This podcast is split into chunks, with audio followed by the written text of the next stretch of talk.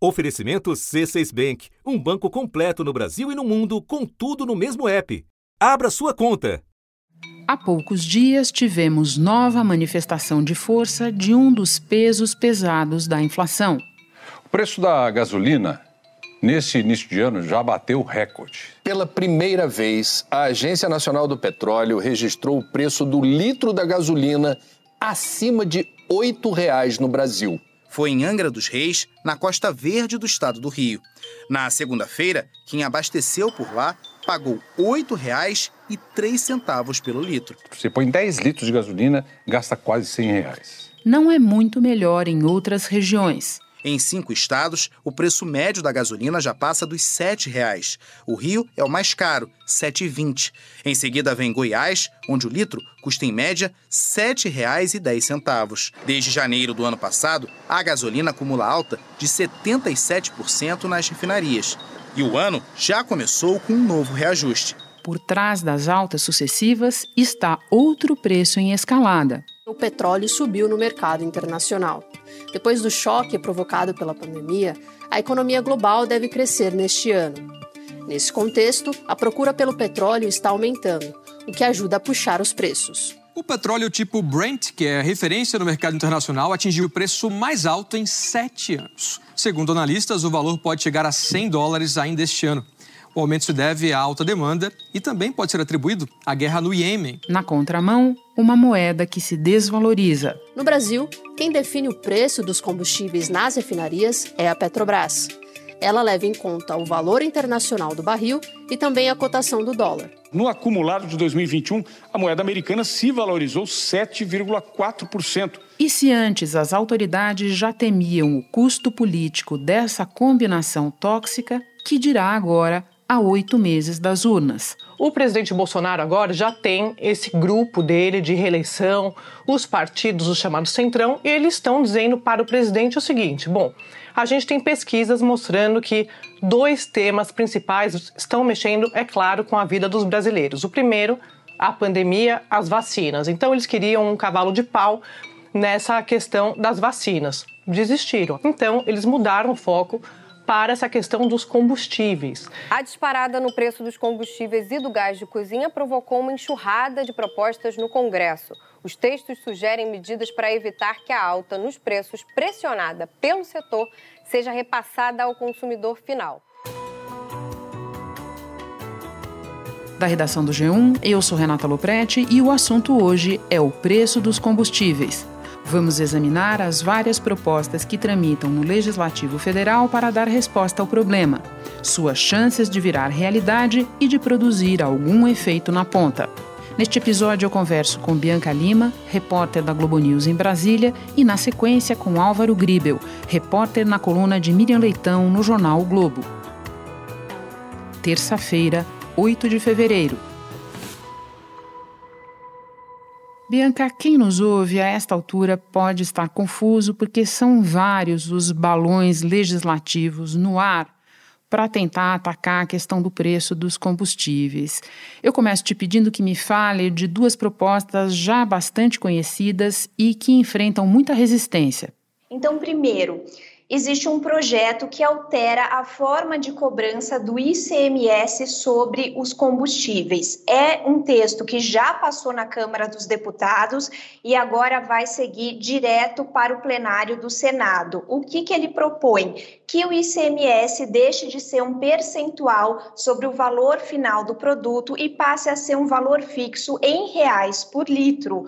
Ou seja, mesmo que o valor do combustível aumente, a arrecadação dos estados e essa tributação não aumentaria junto, como acontece hoje. É um texto, Renata, que sofre uma enorme resistência por parte dos governadores, que alegam que perderiam mais de 20 bilhões de arrecadação por ano com essa mudança. E a gente tem um segundo texto esse que já foi discutido na Comissão de Assuntos Econômicos do Senado e vai agora também direto para o plenário, que cria um fundo de estabilização dos combustíveis. Como é que isso funcionaria? Seria uma espécie de um colchão amortecedor para evitar que parte da alta internacional do barril do petróleo fosse repassada aqui para o consumidor interno.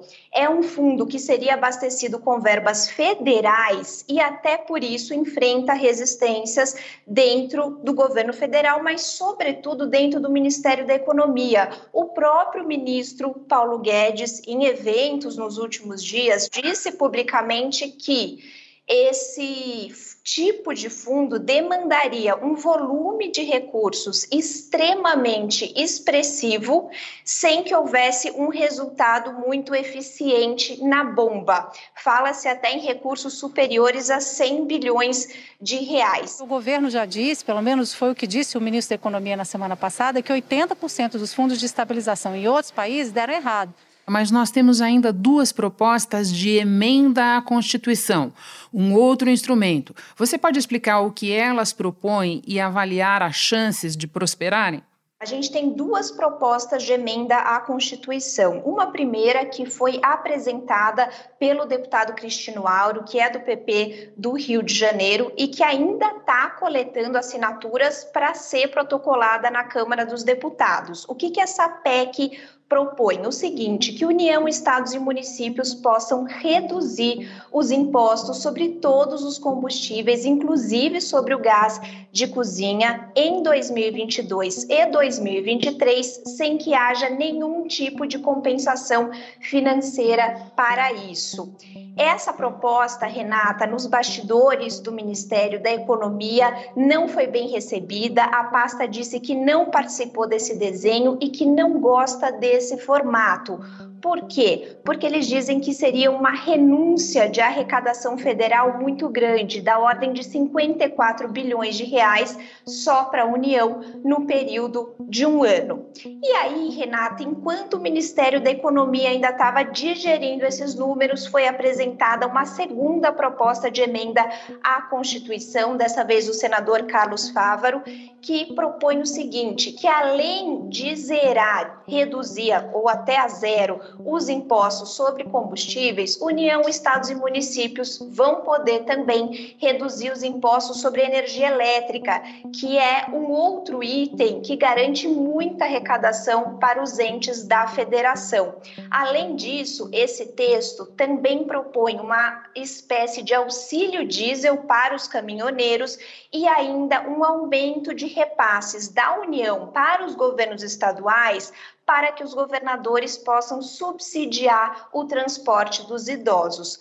Pois bem, o impacto fiscal nos cálculos do Ministério da Economia, ali nos bastidores da pasta, é de que esse texto teria um impacto fiscal para a União de no mínimo 100 bilhões de reais. Até por isso, Renata, essa PEC acabou sendo chamada, ganhando o apelido dentro do Ministério de PEC kamikaze. Uma articulação da Casa Civil, comandada pelo ministro Ciro Nogueira, junto ao Congresso. Ou seja, um drible no ministro Paulo Guedes. Foi isso que o Centrão fez com o aval do presidente Bolsonaro. Fez esse texto um pouco mais amplo, falando de combustíveis, e agora essa bola está lá com o Congresso Nacional, Câmara e Senado. São medidas, são PECs, são difíceis de avançar, né? exigem quórums maiores dentro das duas casas, mas Renata, nesse momento, principalmente de eleição, todo mundo está querendo ser o pai ou a mãe de uma solução. E essa proposta tem muito apoio da ala política do governo. Bom, Bianca, amarrando tudo que você nos contou, as resistências todas aos diferentes projetos, e lembrando também que este ano tem eleição, em ano de eleição o Congresso sempre trabalha menos e até uma altura mais limitada do ano. Então a gente pode ter que, no final das contas, nenhum desses projetos seja aprovado? a grande frase é: não temos nada seguro agora. A gente não tem um consenso ainda em torno de nenhuma proposta. Todas sofrem muita resistência por parte de algum grupo, seja governadores, seja governo federal, seja Ministério da Economia, seja ala política. Então, falta realmente um consenso em torno de uma proposta. São medidas apontadas como arriscadas por especialistas em economia, porque muitas dessas ideias acabam driblando a lei de responsabilidade fiscal. Por quê? Porque você está permitindo né, que impostos sejam reduzidos ou zerados sem nenhuma medida de compensação, sem qualquer redução de alguma despesa ou aumento de outro imposto. Tem um fato interessante das PECs. Elas são PECs que são autorizativas, elas não são impositivas. Então, mesmo que elas sejam aprovadas e promulgadas, não é que União, estados e municípios vão ser obrigados a reduzir esses impostos. Eles vão ter a autorização para isso sem que haja nenhum tipo de compensação. Mas imagine só a pressão política com esses governantes tendo autorização para fazer isso e não fazendo, caso, por exemplo, a gasolina chegue a 10 reais. Bianca, ficou tudo claríssimo. Muito obrigada pelas informações. Bom trabalho para você. Obrigada, Renata, e obrigada mais uma vez pelo convite.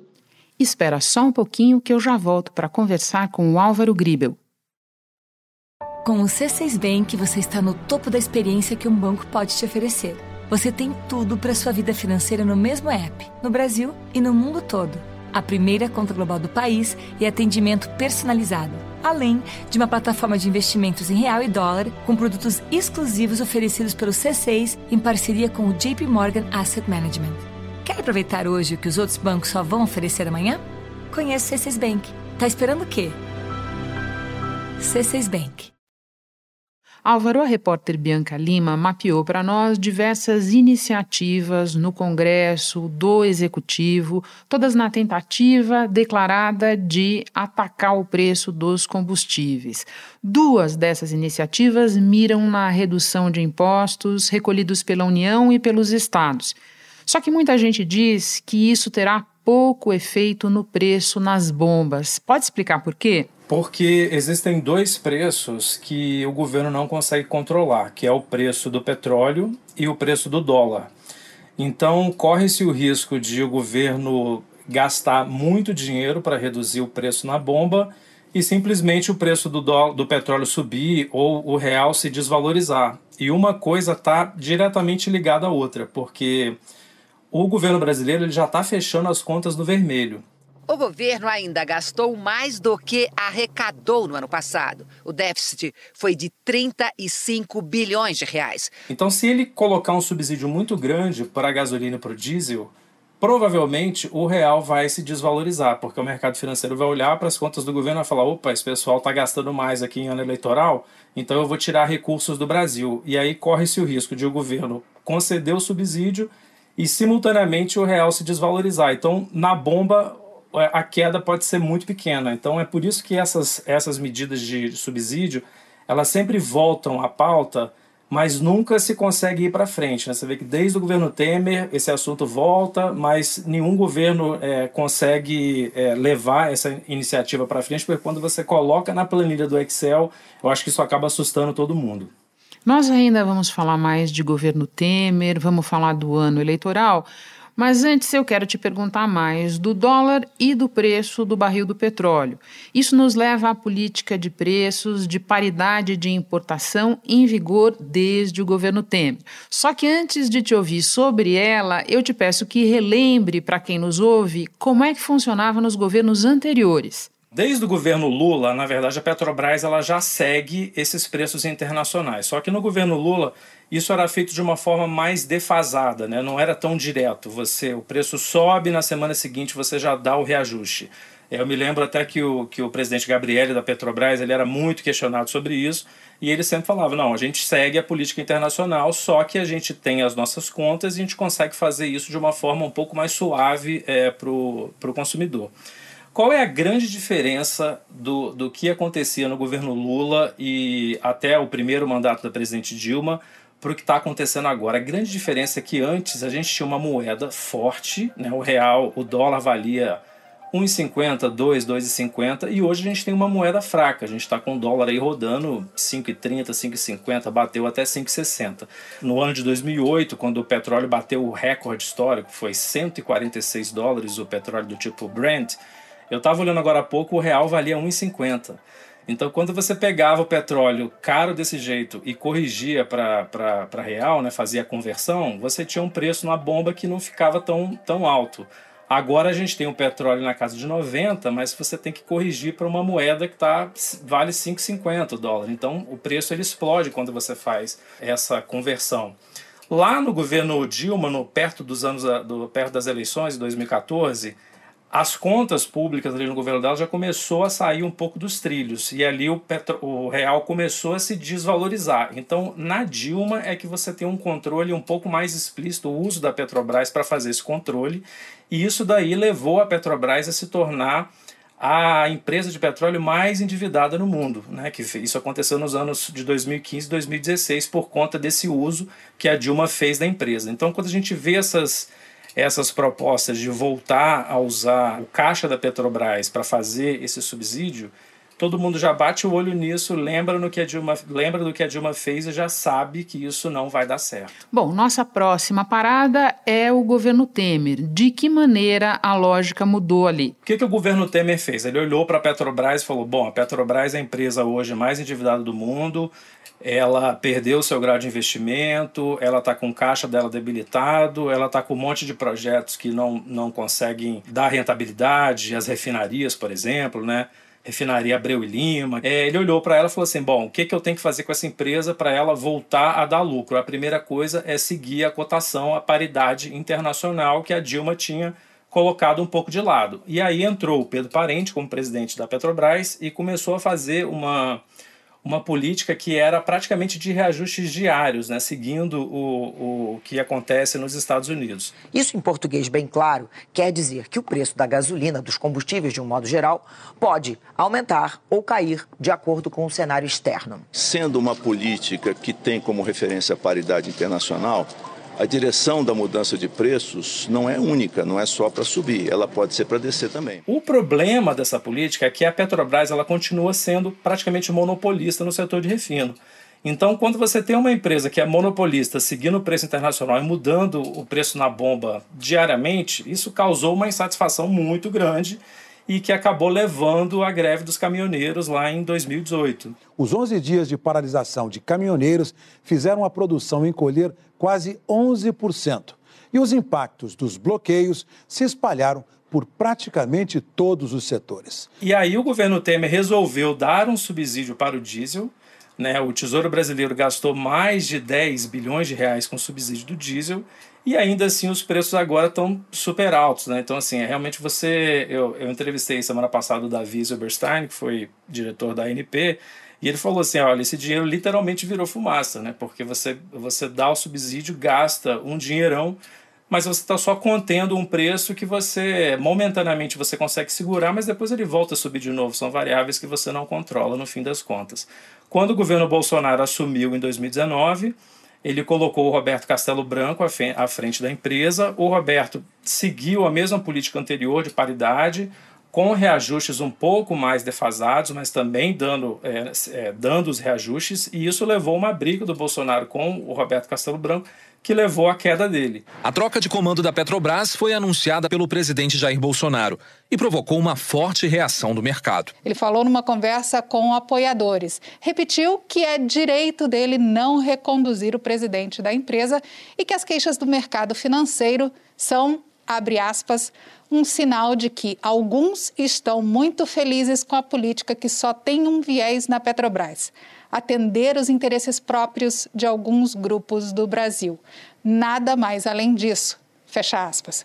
Agora, com o Silvio Luna, a Petrobras continua dando os reajustes, mas ela, ela hoje está com um, uma defasagem em torno de 10% nos preços. Então, isso ainda não está zerado. Pode ser que a gasolina e o diesel tenham que continuar a subir aí nas próximas semanas para poder fazer essa equiparação com os preços internacionais. É muito interessante essa memória que você faz para nós, eu estou pensando aqui, por pelo menos dois motivos. Né? Primeiro, para a gente lembrar que na situação social e política do Brasil, a paridade levada a ferro e fogo, como ela chegou a ser num momento lá no governo Temer, talvez também seja uma solução inviável. E depois, Álvaro, para a gente lembrar que muitas das propostas que estão sendo colocadas na mesa agora já foram tentadas antes sem sucesso. O que me leva ao ano eleitoral que você mencionou um pouco mais cedo. A alta dos combustíveis já entrou na pauta da eleição, vide articulação do próprio governo Bolsonaro, declarações de outros pré-candidatos. O ex-presidente Lula, que lidera as pesquisas, disse recentemente que, caso eleito, não vai manter o preço da gasolina dolarizado. Para quem a alta do preço do diesel e da gasolina tem potencial de incomodar mais durante a campanha, Álvaro? Olha, acho que isso pega mais a classe média, né, e quem tem carro, né? Eu acho que o Lula ele está fazendo uma uma proposta de uma certa forma populista, porque ele sabe que no fundo isso é inviável de fazer e ele mesmo quando ele esteve no governo ele não fez essa, esse controle usando a Petrobras. Para a gente ter uma ideia, se a gente for reduzir 10 centavos da gasolina e do diesel, isso custa mais ou menos 10 bilhões de reais por ano. Então a gente está falando assim de ah, a gasolina está custando é, 8 reais na bomba, vamos reduzir para 7,50 então são 50 bilhões de reais praticamente por ano que o governo, que o Tesouro vai ter que gastar. Então são cifras é, é, muito elevadas que nenhum tesouro consegue sustentar isso por muito tempo. Álvaro, muito bom te receber de novo no assunto. Obrigada pelas explicações todas. Bom trabalho aí para você. Eu que agradeço, Renato. Um abraço a todos e obrigado pelo convite. Este foi o assunto podcast diário disponível no G1, no Globoplay ou na sua plataforma de áudio preferida. Vale a pena seguir o podcast na Amazon ou no Spotify, assinar no Apple Podcasts, se inscrever no Google Podcasts ou no Castbox e favoritar na Deezer. Assim você recebe uma notificação sempre que tiver novo episódio. Eu sou Renata Loprete e fico por aqui. Até o próximo assunto.